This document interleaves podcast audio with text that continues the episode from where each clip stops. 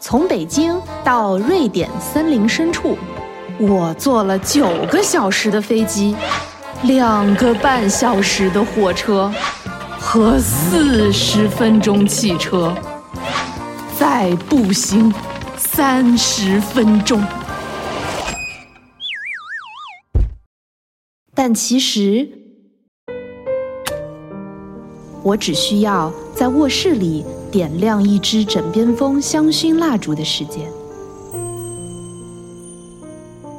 枕边风野宴香薰蜡烛，淘宝搜索店铺“大内夜市”，进入首页即可购买。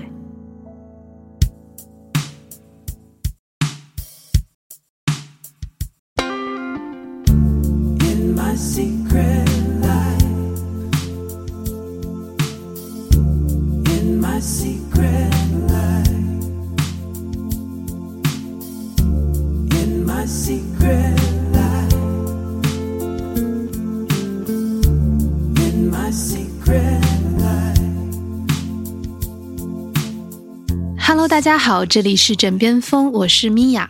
今天坐在我面前的呢，不是象征，嗯，是一个特别的朋友，啊叫小华。小华你好，大家好，我是小华。我们一上来好官方，有没有？来，小华，小华，不要紧张，不要紧张，来跟大家打招呼啊！呃，大家好，我是一名高校的博士，研究心理语言学的。嗯，心理语言学，是的，心理语言学研究啥的呢？像心理语言学的话，它主要分几个领域吧，就是从语言理解、产生，还有发展、语言发展这块儿，然后从心理学的角度探究这个心理过程，包括脑神经机制这些。脑神经机制，我靠，太深奥了。所以也就是说，我们的语言在发展的过程当中，其实它会变成这样，是有很多心理因素的。对的，嗯，实际上心理涵盖的很多内容。所以心理是一个非常容易 crossover 的一个学科，是吗？是，我哦，感觉是。好呀，我们下次可以再找时间单独来聊一趴这个心理语言学，听着还挺有趣的。嗯，今天邀请你过来，其实是呃想要跟你聊聊另一个话题。如果不出意外的话，大家听到今天的这期节目，应该是在母亲节左右。然后啊、呃我想想了很久，我想去探究一些他看上去没有那么典型这样子的母女的关系。嗯，所以我也是在跟朋友的聊天当中，浅浅的得知了你的一些人生吧，啊，一些人生的小片段，所以我很好奇，然后也很希望可以邀请到你今天坐在我面前来跟我聊这个跟妈妈相关的话题。所以据我所知，你的爸妈现在是呃离婚状态。离婚状态，嗯，那么他们是在你多大的时候离婚的？具体时间记不清了，但是就是小学四五年级的那个时间，可能也不是突然之间，但是在我看来，就真的是很突然的一个消息，就告诉我他们要离婚。因为我一直在姥姥姥爷家，具体的细节我是真的记不得了，但是我就记得当时在姥姥姥爷家，然后我妈也住在那块儿，哦，嗯，但是你爸没有，没有，然后就突然有一天就说要离婚了。对，可能是我妈说的。我奶奶说是因为我妈出轨，你当时的反应是什么？是觉得说你信这件事儿吗？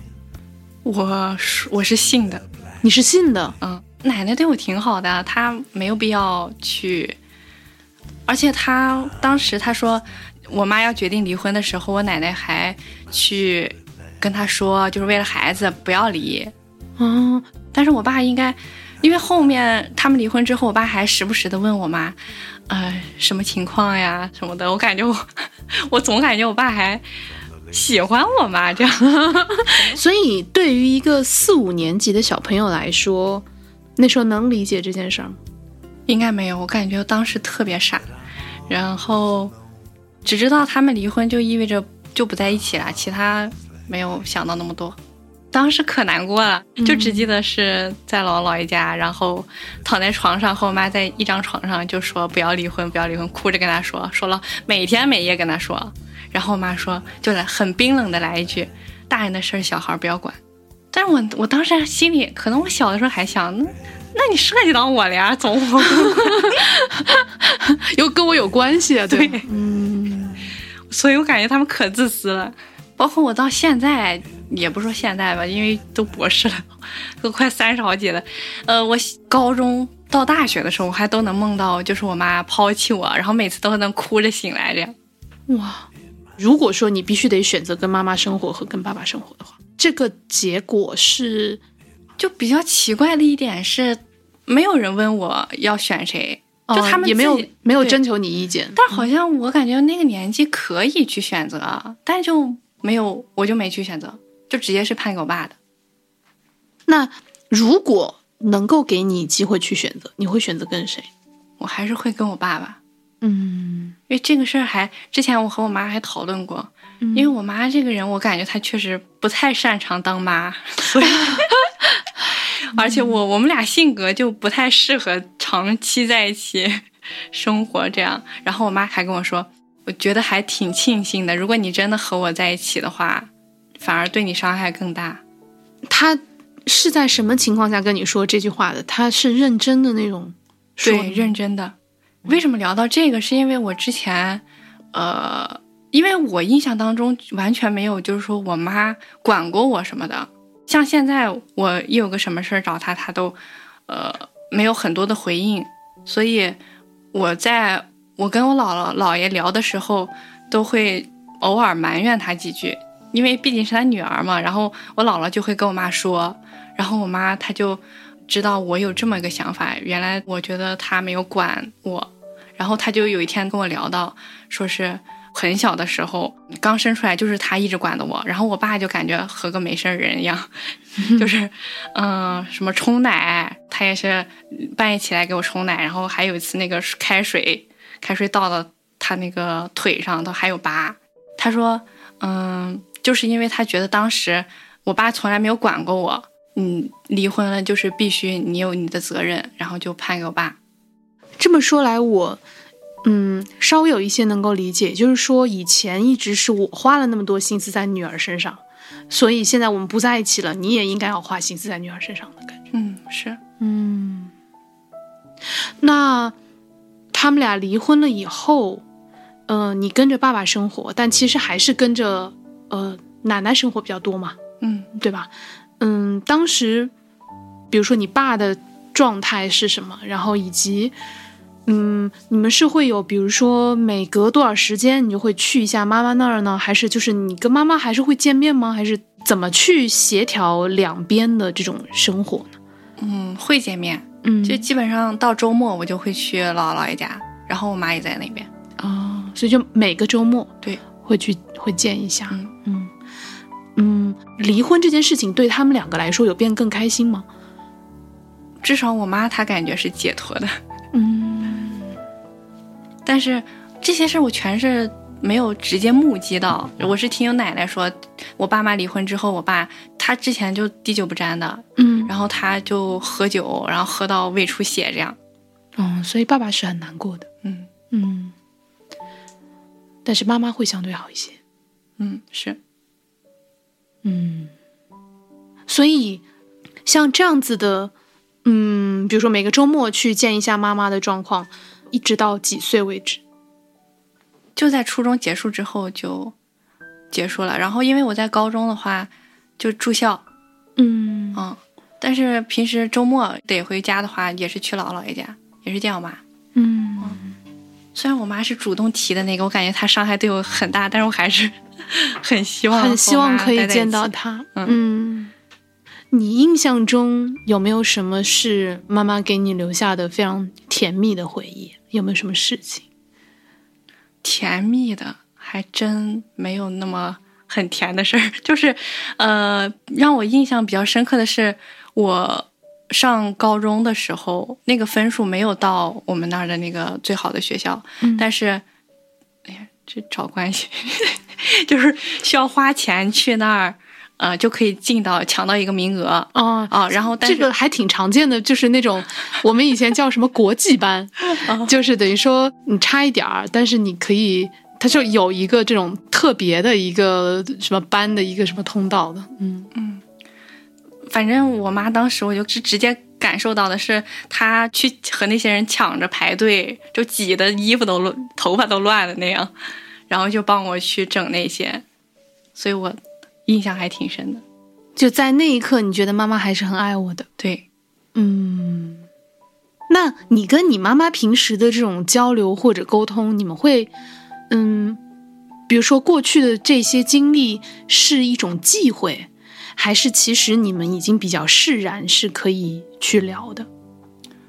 就基本上聊的很少，但是也不算是忌讳吧，就是平时其他什么事儿聊的也很少。但是那件事儿应该不算忌讳，就是想聊的话也可以聊。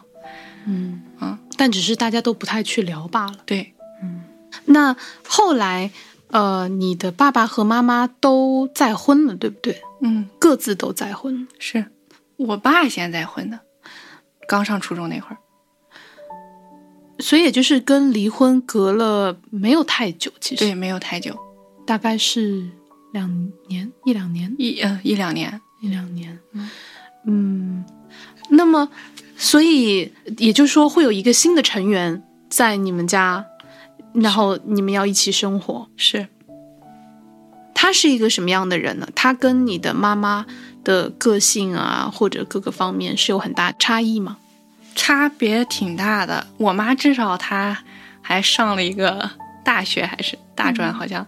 然后那个阿姨好像就是初中毕业，然后他工作好像是，我也是听我奶奶说的。他们俩，我爸怎么很认识那个阿姨是？我爸经常出去喝酒，因为离婚，他情绪不好，一直喝酒。然后那个阿姨是在那儿卖酒的，好像是我奶奶这么说的，但我后面也没问，就这样熟的。所以也就是至少从外人的眼光看起来是不是那种好像大家互相呃爱慕啊，然后怎么样在一起的那种状态，而是因为在你爸爸很低落的一个时刻，突然遇到了一个人，然后后来他们就在一起。是，嗯，那你在心里面是反对这件事情的吗？肯定反对。但是我当时我为啥说我傻呢？我最开始啊就是我爸当时突然就找到那个阿姨，就说我们一块儿去玩儿，那我就玩的挺嗨的呀。然后我爸就问，哎，你觉得这个阿姨怎么样？还想不想在一起玩儿啊？我说可以啊。我爸二话不说就带着我 淋着雨就去找她，然后他们就结婚了。对，所以是很快就带着你就去跟他结婚了。哦，也没有说就是他们结婚那啥的，我肯定不知道，反正就是这样子在一起啦。那所以这个阿姨她后来是住到你们现在的这个居住的状况里。对，你的奶奶的态度是什么呢？她不支持，完全不支持。嗯嗯，而且我那个阿姨她家境也不好嘛，然后我奶奶她印记性也好，就有的时候会时不时的发现家里丢一些东西，因为家里没其他人啦，那可能就是那个阿姨把东西拿了也不和我们说，然后就拿到她她妈那块儿，所以我奶奶就对她挺有成见的，到现在也是一丢个啥，就下意识就想到是那个阿姨。嗯，所以这个是在你初中的时候，但是你初中的时候其实还是在这里住的嘛，对吧？嗯，嗯，一直持续到你上高中住校为止。嗯，那也就是说，你的周一到周五其实是跟这个阿姨一起生活，是爸爸和阿姨一起生活，然后到了周末又要去妈妈那里。嗯，那你有跟你妈妈讲过这个阿姨的事情吗？有呀，就经常吐槽。那妈妈的态度是什么呢？她就觉得就不要，因为我当时就挺讨厌那个阿姨的嘛，然后我就老是那个女的那个女的，然后我妈就说不要这样对人家，哦，他说不要这样对人家。嗯，就肯定是好他态度对他了。那你觉得这种跟你说不要不要这样对人家，是因为他担心他会对你不好呢，还是他就是发自内心的觉得你不应该不尊重人家？我觉得是后者。对我妈从来没有说这么明显、明确的表达一下哦，我是为了你，然后怎样怎样。但可能也是吧，因为你要是一直嗯讨厌一个人的话，你自己的负面情绪肯定也，你就是宽容一些，大度一点儿，就不要老是产生负面情绪。所以他其实对于跟你爸爸分开，或者你爸爸嗯，再婚这件事情是很淡的，对不对？是，嗯，后来他自己也再婚了，嗯，嗯，但之前你奶奶说，嗯、他会跟你爸爸离婚是因为他出轨。是那后来他再婚的对象不是那个人？不是那个人，那是他跟你说的吗？我要再婚了，这样子。他也没有明确跟我说他要再婚啥的，就还是我妈那句“大人的事小孩不要管”，人家他们发生啥全都不跟我说，也不会说哦，我今天要咋咋咋了，所以也没有说专门跟你聊聊。没有，嗯，这是在你多大的时候？好像可能就是我爸他们再婚之后也没多久吧，哎，有可能是刚高中，嗯，这个人他是怎么出现的呢？这个我感觉我妈这个人就完全就不像一个大人，很冲动。她，我妈她是在网上认识的。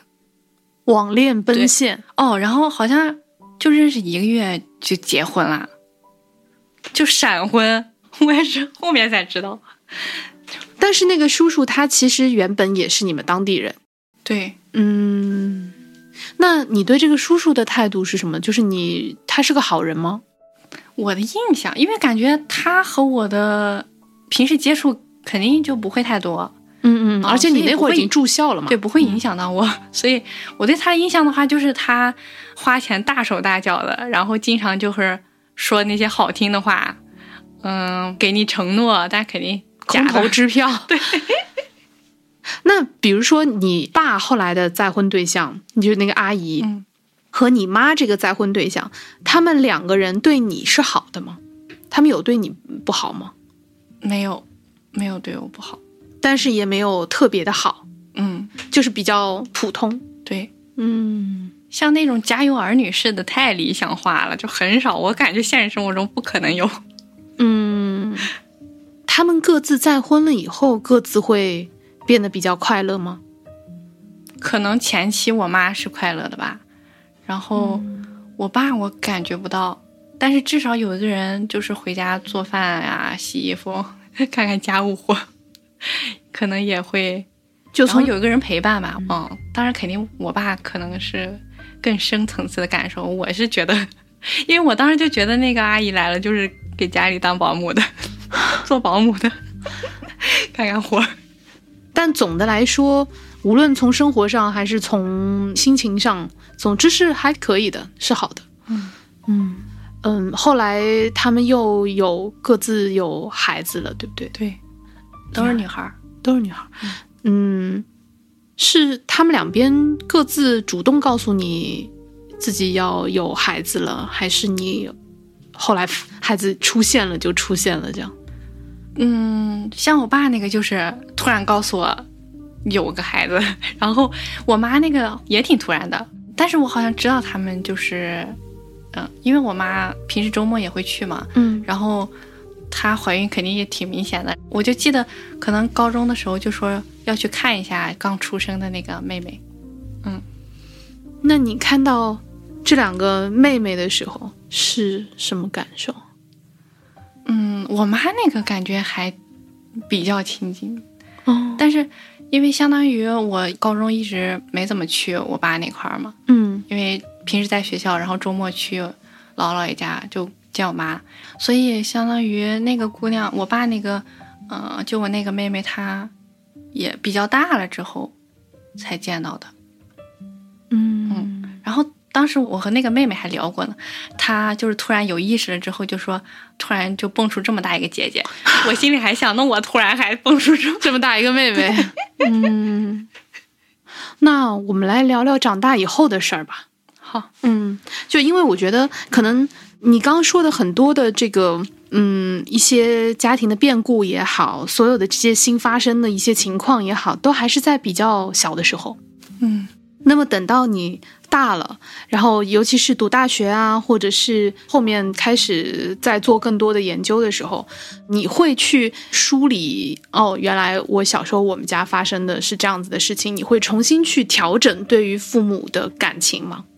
嗯，会的，嗯。就感觉尤其是上了大学之后，嗯。感觉学心理学对我帮助还挺大。不知道是因为随着年龄就成长了，还是因为学心理学，嗯。就是比较注重内在的那个心理的想法，嗯。然后就会能接受他们离婚。因为当时我就很可以用“恨”这个字来，就是恨我妈，就觉得她对自己自私的一个决定，为了自己，然后让我们支离破碎，然后让我天天活在痛苦当中。就他没有这个权利，我感觉。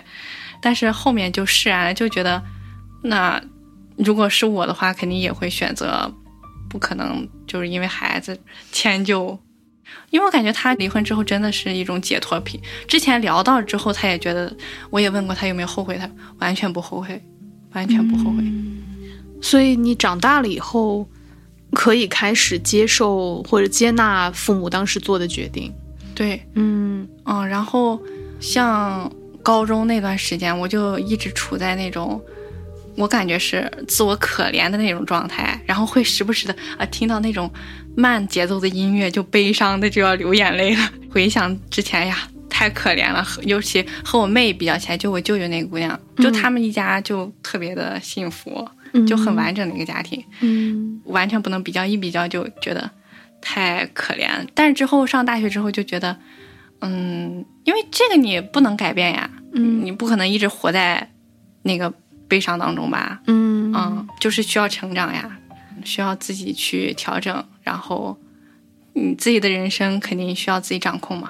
嗯，所以你小的时候会有什么同学呀什么的，是知道你们家的情况的吗？然后你会因此而在学校里面有什么压力吗？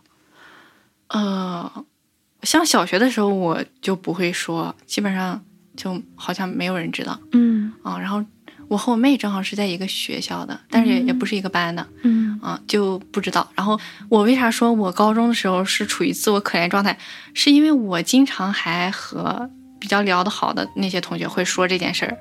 哦，我反思，我可能是想着啊，跟他们说我的经历有多悲惨，然后让他们来安慰我，这样。那他们有安慰你吗？哦，对，肯肯定有的，出于人道也得安慰安慰。那但是他们安慰你会让你觉得自己更可怜，还是你会觉得嗯好一点？应该是好一点。嗯嗯，我自问不能说出“我能理解”这四个字。嗯，就我试图去理解，但是可能我还沉浸在哇发生了这么多事，嗯，我很难说我可以理解你的这种感受，嗯，所以现在有点嗯感觉有点复杂。嗯当时我妈还有我，对，尤其是我妈，她就说啊、我能理解。我说你能理解啥？你都没经历过，你怎么能理解呢？嗯 我就 嗯，哎，对了，那你你爸妈，呃，因为毕竟可能对那个阿姨或者那个叔叔来说，他就只有一个小孩嘛。但嗯对于你爸和你妈来说，他其实是有两个小孩，而且这两个小孩都是他亲生的嘛。嗯，那他们两个在对待你和你的妹妹们会有差异吗？我是感觉，因为我后面也会比较考虑，我个人感最开始觉得就他们对他们呃那个妹妹好，对我不好。但是我想这原因可能是因为我相当于是他们也是第一次当父母嘛，嗯尤其随着年纪增大啥的，他们也有经验，或者是也会成熟一些。，对，嗯嗯，对他们好，可能就是正常顺其自然。谁让我是第一个。哎呀，别这样说。但是我比较可悲的一点就是，我从大学的时候就是一直梦到我妈对那个姑娘还有我那个妹好，因为我和我妈的性格真的完全不一样，我是内向不太说话的那种，然后我妈是那种外向的，她和我舅舅那个姑娘，嗯。我就感觉他们聊得来，然后我在梦里老梦见我妈还有姥姥对那个姑娘好，几乎天天梦，然后天天哭醒。啊、到了研究生的时候也是梦见我妈这样，然后还梦见我爸对那个阿姨对她那个姑娘好，就是那个妹 也是哭醒。包括博士前一段时间还梦到过呢，醒来都会觉得自己怎么这么怂，都这么大了还会受这些影响。嗯会不会觉得自己在两边都好像是被抛弃的人？但我感觉有这个想法，主要是沟通不多。首先，他们是不善于表达的人，嗯嗯，所以你就通过这个你实际经历的话，完全感受不到。反正我是感受不到。但是后来我和我妈有聊过，所以为什么后来梦到我妈少了，反而梦到我爸多，是因为我可以坚信的是，我妈确实对我还是好的，就是还是一样的。嗯，是什么样的事情说服了你呢？他跟你说了什么，然后说服了你？呃，我会直接和他说，像以前的话我不会表达，但是后来就是我觉得沟通真的很重要，所以我就会直接和他说，我就觉得他对他那个妹妹好，然后他就很严肃的跟我说没有，就是很认真，我就能感觉到是真实的状态，也没有什么特殊的事儿，就是聊到，然后他说没有，不可能，嗯，但是爸爸这边还是，嗯因为我们没有，从来没有，我之前也回想过，就是没有聊过情感上面，基本没怎么聊过。嗯，没有聊到深入的，所以我觉得过段时间可以聊一下。那会不会因为这些早年经历，反倒让你变得比较独立？嗯，说独立，我感觉也不独立。我以前就特胆小，我胆小到直接都不敢一个人去买东西，必须得有同学陪着我，我都不不敢和陌生人说话。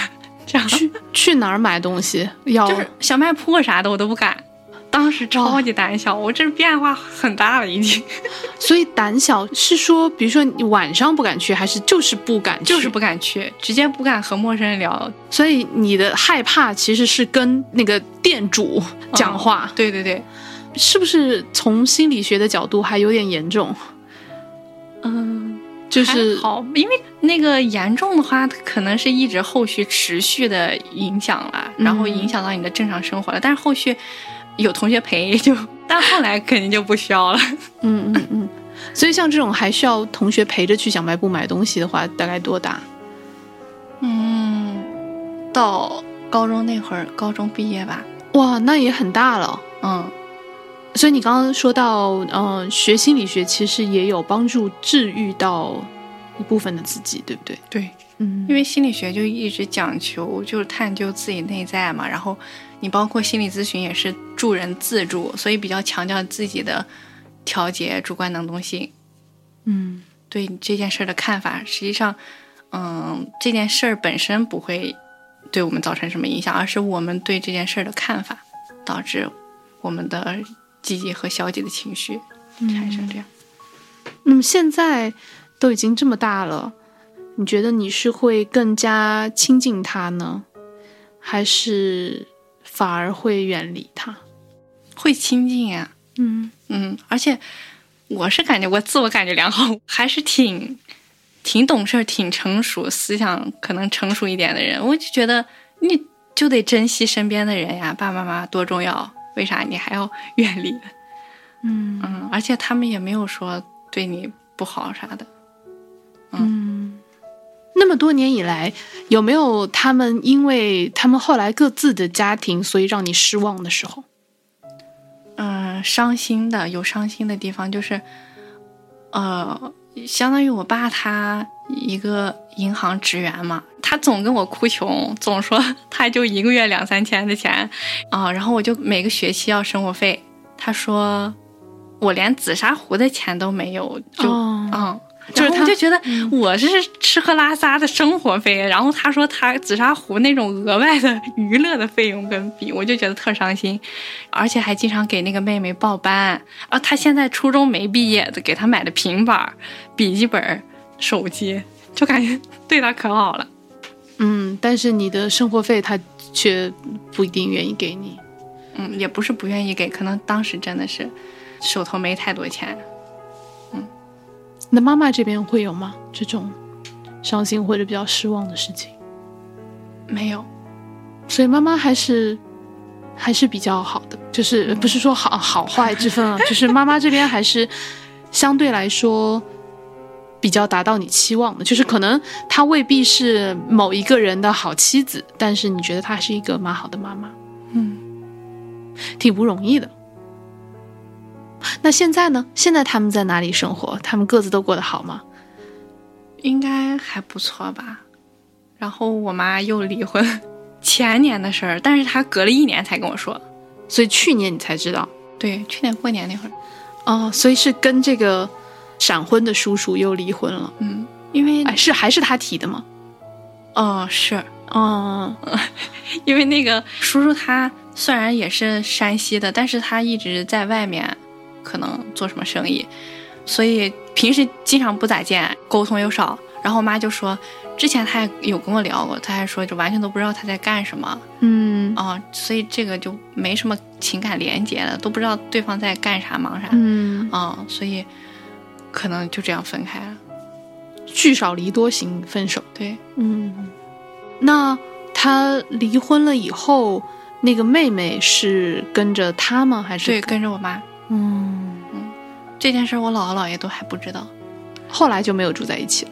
对，因为那个那个叔叔他真的是常年基本上不在，就是过年的时候回来，就是他们结婚的那段时间，就正常的婚姻关系的时候，他都不怎么在，所以他现在这个离婚状态，我姥姥也完全没有觉得有什么变化，前后没变化，所以他们就很。正常啊，感觉好勇啊，是，不能叫勇敢，但就是那个“勇”字，就感觉就非常，就有嗯也是个奇女子。对，我也跟我妈说，我感觉好佩服她这种，就做一个什么决定就完全不考虑后果，就这样。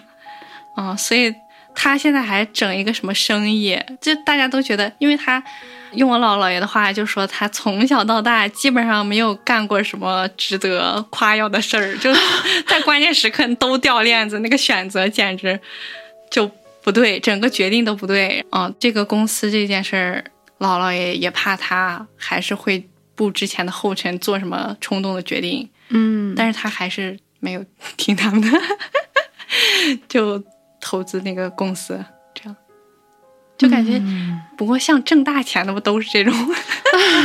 富贵险中求是吧？嗯，你看我们俩现在在聊这件事儿，从头到尾我没有觉得你好像特别的，比如说特别难过、特别生气，或者特别怎么着。然后当你聊到妈妈的时候，其实还是主要都是在笑，或者是有点半玩笑的那个状态。就我还是能够隐隐约约的感觉到你还是很爱他，甚至就像你刚刚说的，还有点佩服他。虽然你觉得他做的很多决定是很不靠谱的，对，因为我们两个性格完全不一样，我肯定是那种稳稳当当的，不可能是 他那种冲动型，完全不计后果。嗯嗯，还挺奇妙的。是我会挺害怕自己做事儿做秃噜，我会想说，哎，那这事儿要是秃噜了，我怎么收场吗？我所有做的决定都要是我能够承担的后果。对，但是我有时候也会很羡慕人家，比如说像我先生，他就是这种相对比较感性一些、比较直觉一些，然后比较冲动一些、比较不计后果一些，我很羡慕他。嗯，但是你观察他吧，你又觉得说他好像，即便这样也没有造成多大的后果。嗯，当然有一部分他所造成的冲动的后果是我在承担，因为他是我老公嘛。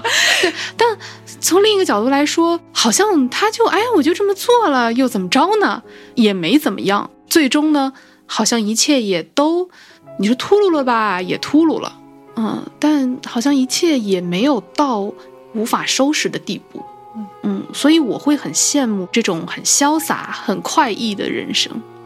所以这个可能也是我刚刚听下来对你妈妈的感觉，就很羡慕，就她一直可以在过很放肆的人生。嗯，但你会因为她一直在过放肆的人生，而你要去成为承担一定的后果的那个人，而有一些委屈或者小怨气吗？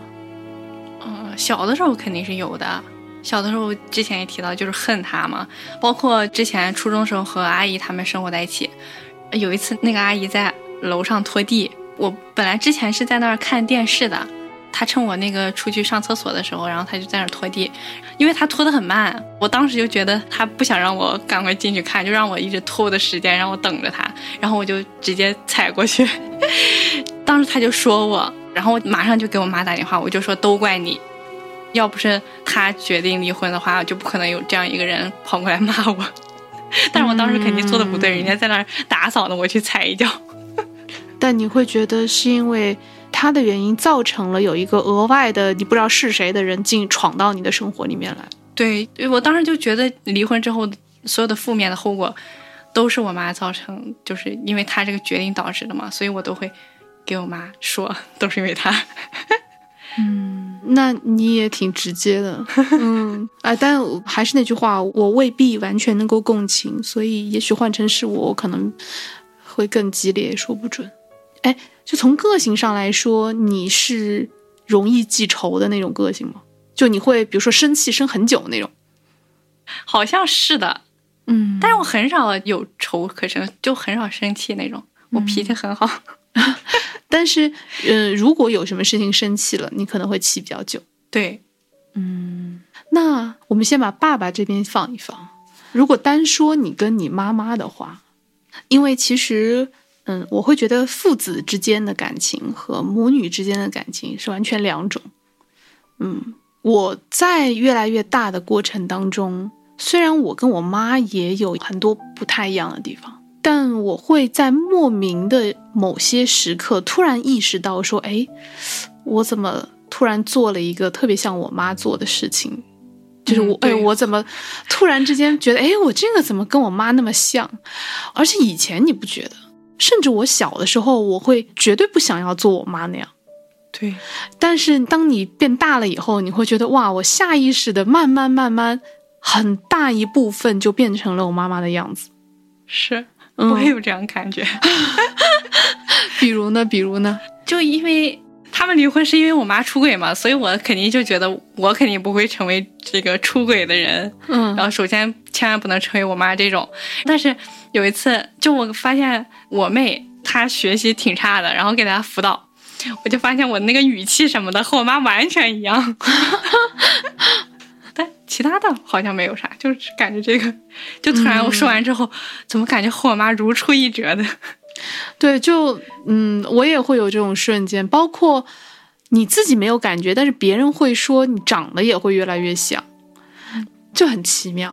慢慢的就走到了一个我不想成为的，但是又逃不开的一个模子里面。但是像这种原则问题肯定是不会的，我坚信。你还没有到我这个年纪。嗯，对我我我也会觉得现在随着年纪增大，在跟妈妈的关系上也会有蛮大的变化。以前可能这种母女感更重一点吧，现在可能更像姐妹一点。嗯，你会吗？会跟妈妈聊这种姐妹之间的话题吗？没有，没有。嗯，聊的不多。你妈有什么爱好吗？她就是学佛、信教，每天早上起来就开始磕大头。哦，真的嗯，是虔诚的佛教徒那种。对，嗯我感觉她信佛还是因为那个叔叔。就我妈最开始完全不接触这些的，嗯，然后那个叔叔因为可能他搞生意的不是，就经常会 需要运气。对，然后认识一个所谓的大师吧，就经常会接触这些。实际上具体我也不清楚他是怎么就接触了之后，因为他们俩结婚之后，我妈是没有工作了，就是自己在家，所以他那个社交圈什么的很很小很。窄。对信佛的话，相当于他有一个那个团体一个归属感，我觉得是这样。就啊啊，我哎，有道理我啊。我我嗯认为他就信佛是有这这么一个原因。有道理。我觉得其实嗯哪怕很多老年人也是这个原因，年纪大了可能也没有那么多的朋友啊，你也不太能出门啊，干嘛的，所以有个这种嗯、呃佛友。嗯，大家也可以聊聊天儿，什么发发消息，弄个微信群。对我觉得更多是一种社交需求。嗯嗯，那所以他除了在家里，比如说呃拜拜之外，就也还好，还是说他也会出去参加什么这种？对他有的时候过年会去那个陕西那块山上去，嗯，他们一起去见他师傅。在山上待两天，然后他们在山上待就也可苦了，因为相当于他我妈要是一去山上待的话，那那个妹妹就是得给我姥姥爷照顾嘛。但姥姥爷年纪也大了，肯定我姥姥也不希望她出去。嗯嗯嗯嗯但是我妈就很坚决，说是因为很难得嘛，然后他们要去。她说：“哎，你们想着我去那儿可能出去旅游的，看似旅游，但是去那儿可苦了，就在山上没收手机好几天，然后天天就是肯定吃的也不咋好，然后嗯，吃素嗯 嗯嗯念经都念到嗓子哑，就天天是那样。哦，真的，嗯那真的还蛮虔诚的。嗯，你呢？你对于他这一部分，呃，各种师傅什么的，你是什么态度？你是支持的呢，还是我应该是比较支持的，就是对尊重他的选择呀，因为也没有什么太大的坏处。嗯。尤其像我妈之前她抽烟，嗯。但是她学了佛之后，人家那个师傅，他跟我讲过，他上山之前专门害怕他师傅闻出他抽烟这种恶习，然后他就呃提前几天不抽，嗯。嗯，但是他去到那儿，他师傅还能闻见，鼻子可灵了，然后自此以后他就不抽了，就戒掉了，所以还是有好处的。师傅，啊，师傅又日行一善了。呃，我方便问你现在是有有男朋友或者没有结婚了吗？嗯，母胎 solo，你觉得你的妈妈的这些感情观也好，感情经历也好，会对你有什么样的影响吗？在你自己的感情生活当中？他还有跟我嗯聊过，就是说，因为那个叔叔他就是比较事业型的，嗯。嗯，然后他意思说，你不要找那个太，因为他在事业上好的话，可能就是不太照顾你什么的。嗯，他意思要有个度吧，不要太奢求经济上、事业上的那个，嗯就不要有太大的这种现实层面的欲望，嗯，嗯但是可能如果对方能多陪陪你就更好了，这样的意思。嗯嗯，那你呢？你也觉得他说的对吗？因为虽然我自己没有遇见，但是呃你也经常会看到一些，比如说早年间的一些父母的感情的变故啊，或者是什么的，其实也会影响到小孩子的，比如说会比较没有安全感呐、之类的。你会有这种感受吗？可能会吧，可能就是会缺少安全感这样。但你母胎 solo，你刚说自己三十好几了，没有三十好几，吓了我一跳。二十六，啊、那是因为就没有什么男生，呃，是你看上的，还是说其实下意识的对这件事情是有回避的？应该没有。主要是我是不是学的文科嘛？从高中之后就男生太少了，然后我样本不够是吧？样本量小。然后我在大学的时候在云南，嗯嗯，那块儿的话，男生就个子都还挺低的，比较 普遍都比较低，然后确实真的男生太少，接触的男生太少。嗯。所以从你个人的角度来说，从你自己的感觉来说，你觉得自己是 OK 的，没有因为妈妈而受到这些方面的影响。嗯，嗯，那就好，那就好，看起来也很很健康。嗯，哎，我觉得反倒未必是件不好的事情呢。就本来是想说，其实，呃，对于你来说，家庭的这个关系和结构是比较复杂的嘛。嗯那将来，比如说妈妈年纪大了，爸年纪大了，那这个养老问题什么的，但后来我转念一想，倒挺好，还有各种妹妹可以分担。对我之前之前也觉得，尤其像我爸这个，就明显的那个妹妹跟我争夺资源 然后我就跟我姥爷说，然后姥爷说，那你。你自己出去了，你在外地，万一你爸有一个什么事儿，然后对啊对，然后你直接可以打个电话，让妹妹赶快过去，还是挺是呢，有是呢。好处的。这个真的是，比如说像我妈现在跟我舅舅，嗯，其实就是一直在照顾我的外公外婆嘛。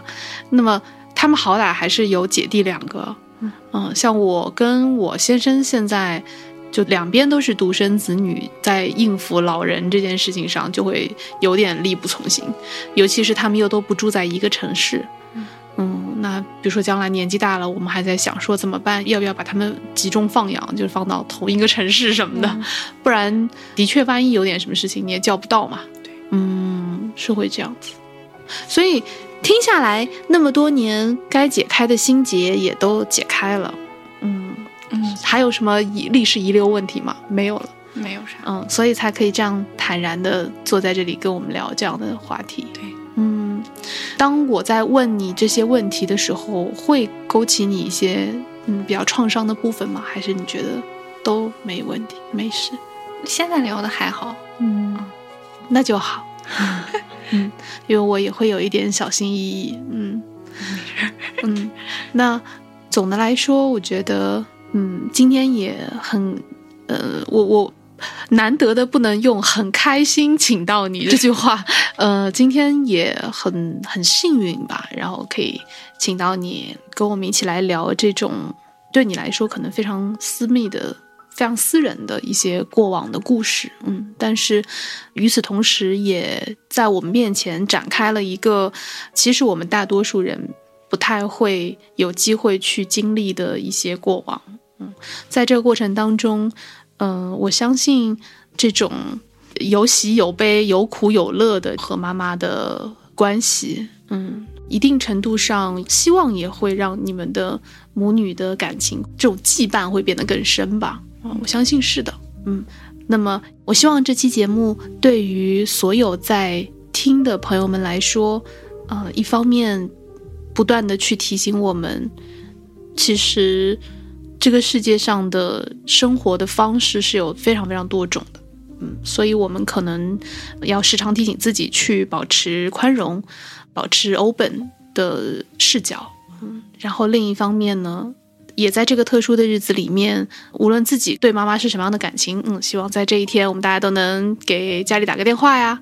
无论你身在何方，都可以给妈妈打个电话，嗯，包括像你刚刚提到，其实沟通也很重要，嗯，如果有什么觉得早年间不好说的，嗯，现在我们也都大了，也可以跟妈妈聊聊看，她未必不愿意跟你聊嘛。